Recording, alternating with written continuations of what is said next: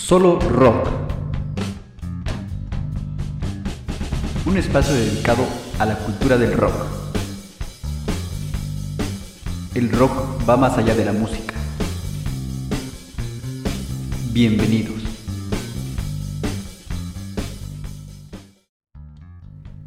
Buen día, buena tarde, buena noche, tengan todos ustedes bienvenidos a su programa Solo Rock. Como siempre me acompaña mi amigo Ángel Villafuerte. Ángel, ¿cómo estás? Bien, Juan, buenas noches, buenas noches, banda, todos los que nos eh, pueden ver en esta, en este tipo de emisiones que hacemos para, para todos aquellos que les gusta el rock and roll y, y todas las, las, influencias con las que hemos estado trabajando a lo largo del 2021. Bienvenidos, es un eh, inicio para el 2022 y ya con un nuevo programa. Así es, y con nuevos proyectos en, en puerta como es este, ¿no, Ángel? Platícanos un poquito de, de Sax Café. Ah, bueno, pues sean todos bienvenidos a esta a este espacio que busca eh, difundir también la buena música, eh, acompañados de una bebida y, como no, de grandes compañías. Eh, serán bienvenidos y las puertas están abiertas de este lugar, Sax Café. Gracias, Ángel. Pues en la eh, casi ya 20 capítulos hemos tratado álbumes eh, alrededor de, de, del rock nacional de los años 90 más o menos y hay alguno que otro de los años 80. El día de hoy vamos a platicar un poquito de este álbum de Real de 14 de 1987. también vamos a platicar un poquito de eso, de acerca de, del género musical al que llevó este, esta agrupación y conservadora se puede decir, pero ahorita vamos a platicar. El álbum es el Real de 14 de 1987, ¿no? El disco homónimo, la primera... Ahora sí que la primera grabación de esta agrupación, eh, ya como Real de 14, teniendo su, su obteniendo su nombre, eh, definiendo su nombre para lo que sería pues esta trayectoria ya de, de más de 30 años. Sí, y todas las influencias musicales eh, que traían ellos consigo y que también ellos transmiten a través de este álbum y, y de su género musical que es el, el, blues, ¿no? Y en español. Sí, sí, sí, nosotros nos hemos dedicado al, a, a, difundir, a, a, recordar, a traer a la memoria todos aquellos grupos de, de rock eh, mexicano, eh, los que formaron un pilar en lo que es este género y no podía faltar eh, Real de 14, aunque ellos no trabajan un rock específicamente, el blues como uno de los eh, ritmos que dieron paso al, al, rock, a lo que es actualmente y lo que ha sido el rock en, en la historia, pues es eh, precisamente indispensable hablar de Real de 14. Sí, y como las bases del, lo que bien mencionas, las bases del rock and roll están puestas en el blues eh, y pues ellos lo, lo, ejecutan de una manera excepcional. Eh, el género en español, el blues en español, pues no estaba muy bien visto en ese entonces, ¿no? Que, que como iban a decir, pues el blues es, es en inglés y ellos se atrevieron a, desarrollar este género musical en español y este y se puede decir que es un grupo conservador ya que sienta las bases en su en su género y pocas veces sale sale de ahí, ¿no? Sí, se convierte en un grupo de culto, lo que le llaman un grupo de culto, aquellos grupos que eh, son fieles a su a su ideología, a su estilo, a su sistema y que bueno son se consagran y obtienen aquella aquel reconocimiento de su público, ¿no? eh, lo que ha sucedido a lo largo de su historia, a lo largo de, de la emisión de, me parece, de 12 discos, eh, de ellos dos en vivo y por ahí hay uno, uno doble. Sí, sí, eh, hablando de, de, la discografía, eh, muchos catalogan como los discos en vivo como los mejores, el azul y el rojo. los mejores discos de Real de 14, pero a mí en lo personal me gusta más el, el, primero, ya que pues no estábamos acostumbrados a un rock, a un blues, perdón, en español. Nos regalan esta, esta producción y pues en ese entonces la capacidad vocal de, de del, del, líder de la banda pues estaba, a, podemos decir, al, al, tope, ¿no? ¿Cómo se llama el líder de la banda? Eh, José Cruz. José Cruz. Eh, él es poeta de profesión, se puede decir. Eh, poeta de profesión y trae a, a relucir dentro de este género pues toda su capacidad creativa y propositiva. El género del blues eh, es un, no es un género muy, mm, muy popular y principalmente en México, ¿no? No, yo no recuerdo a bandas de blues que, que eh, se hayan ubicado dentro de la preferencia del público eh, y menos comercialmente. Ese es otro punto importante que, hay que abordar, por ejemplo, que ellos siempre se han mantenido del lado independiente, ¿no? También, eh, bluseros, pues obviamente tenemos a, Javier Batis, tenemos a Guillermo Briseño. entonces, este, pero algo como Real de 14 que, insisto, eh, lleva su, blues en, una sola línea y ahí, como, como bien dices, el poeta que es José Cruz, desarrolla su, máximo potencial. Obviamente a lo largo de los años vendrían eh, diferentes factores que lo harían retirarse un poquito tanto de Real de 14 como de, todo el ambiente de, la música. Pero, pero obviamente este legado musical es, es muy importante. Y obviamente no podemos hablar de, Real de 14 sin hablar de, José Cruz, ¿no? Sí, José Cruz que, bueno, inicialmente pues eh, tocara la, armónica como su instrumento inicial desde los 7, 9 años y de ahí se complementara esta, esta calidad interpretativa con la guitarra. En sus interpretaciones, bueno, comparte en sus inicios eh, trabajos con Rodrigo González en algún momento, eh, según sus pláticas y las, las, pláticas que podemos encontrar en YouTube, ¿verdad? Ajá. Eh, pues comparte y, claramente se ve una, una tendencia o una, una influencia del, rock, del rock también rupestre y que se desenvuelve y desarrolla en un contexto en el que pues los espacios eran, eran pocos.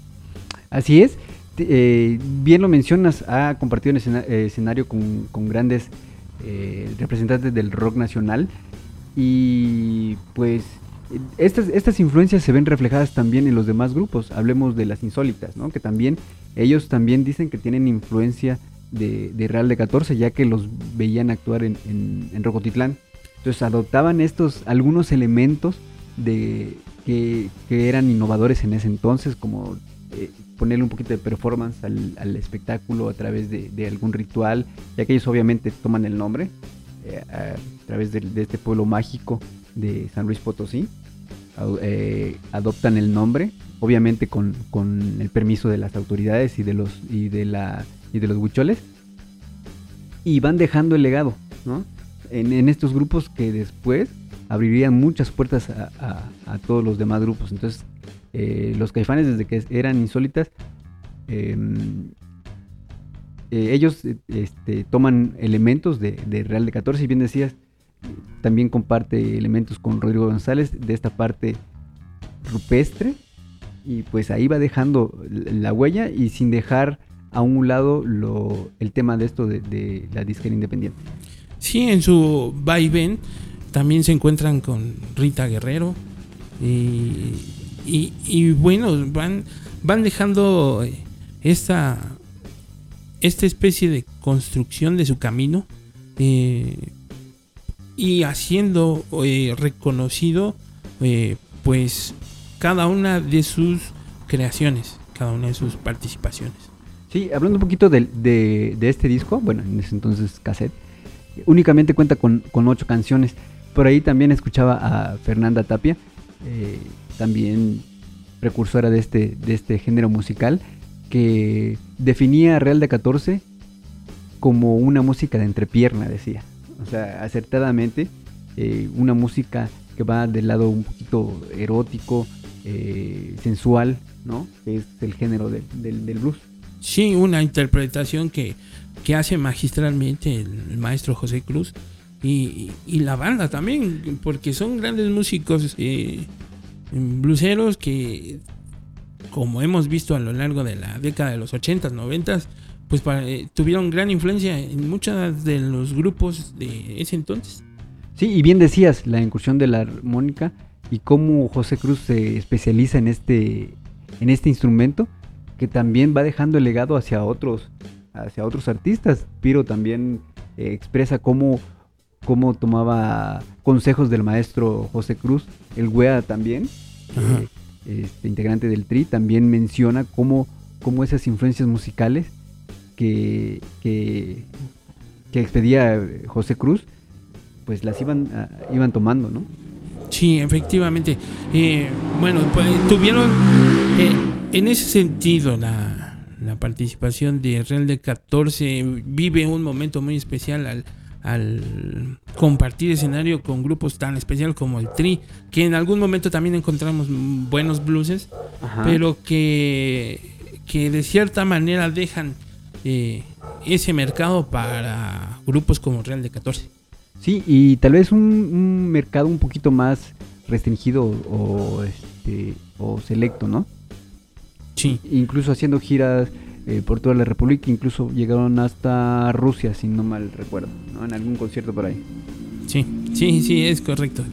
La, la, fuerte influencia de ritmos anglosajones, eh, principalmente de intérpretes negros de inicios de, de, de los 60s, eh, pues son los que se ven reflejados en la interpretación de la armónica, por ejemplo, de, José Cruz. Sí, y no dejemos atrás los requintos de, José Iglesias, bueno, en este disco, ¿no?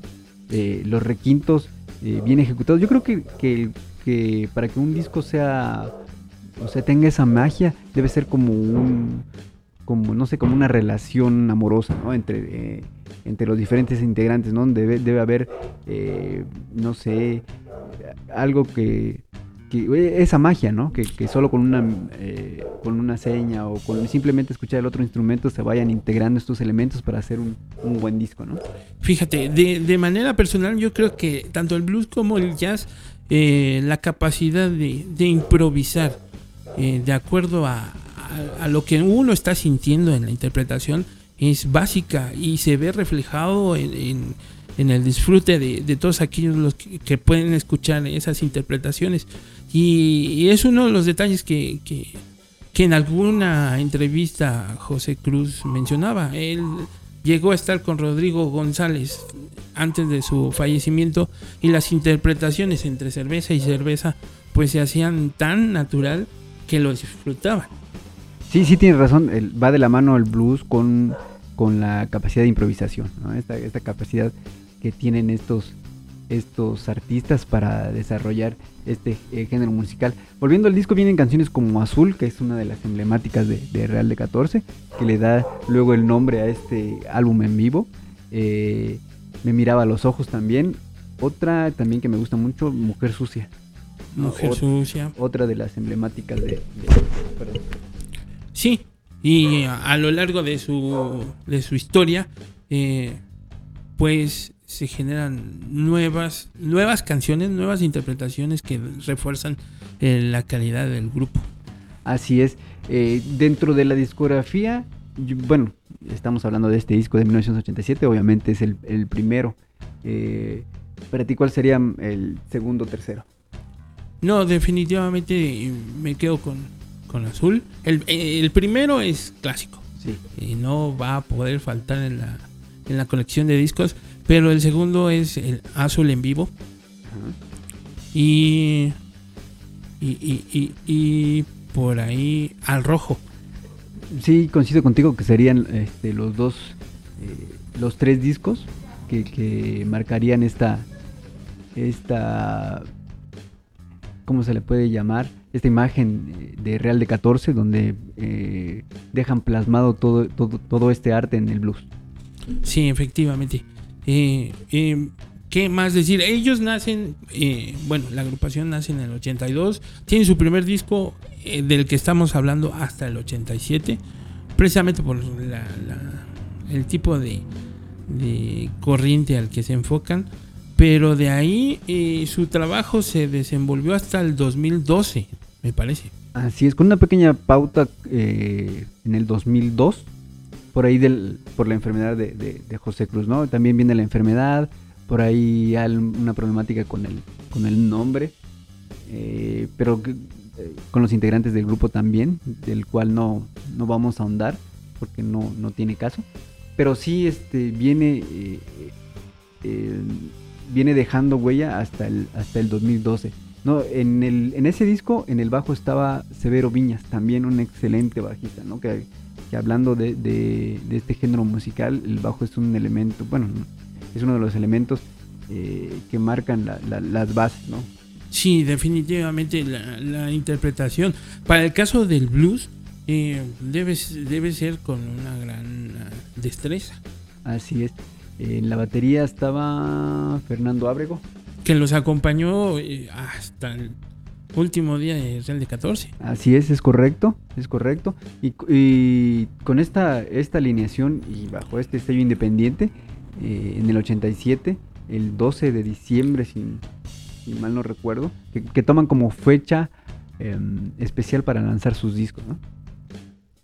Sí, algo que los caracterizaría para, pues, para su historia. Pues para su historia. Bien, pues aquí está la recomendación de este, de este disco, Real de 14 de 1987, que es, es recomendable, es una de, los, de los discos que no puede faltar y si no y si lo tenemos, pues hay que, hay que volver a escucharlo, ¿no? Sí, abran, abran el disco, consíganlo en, en ahora sí que en las plataformas están, están disponibles. Eh, José Cruz sigue eh, difundiendo su, su quehacer, aunque ya no es con Real de 14, pero se puede disfrutar en las plataformas de, de, de todos estos éxitos que acumuló durante toda esta trayectoria. Sí, y, a pesar de la enfermedad, eh, José Cruz pues, siguió trabajando y sigue trabajando hasta, hasta la fecha, ¿no? Sí. Por ahí vi que está dando clases en línea de armónica. De armónica. Magistrales.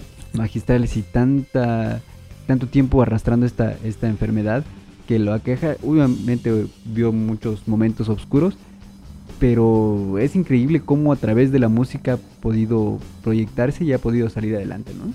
sí, la recomendación, escúchenla, eh, disfrútenla, porque hay que eh, sentarse y abrir los sentidos para disfrutar de un buen blues.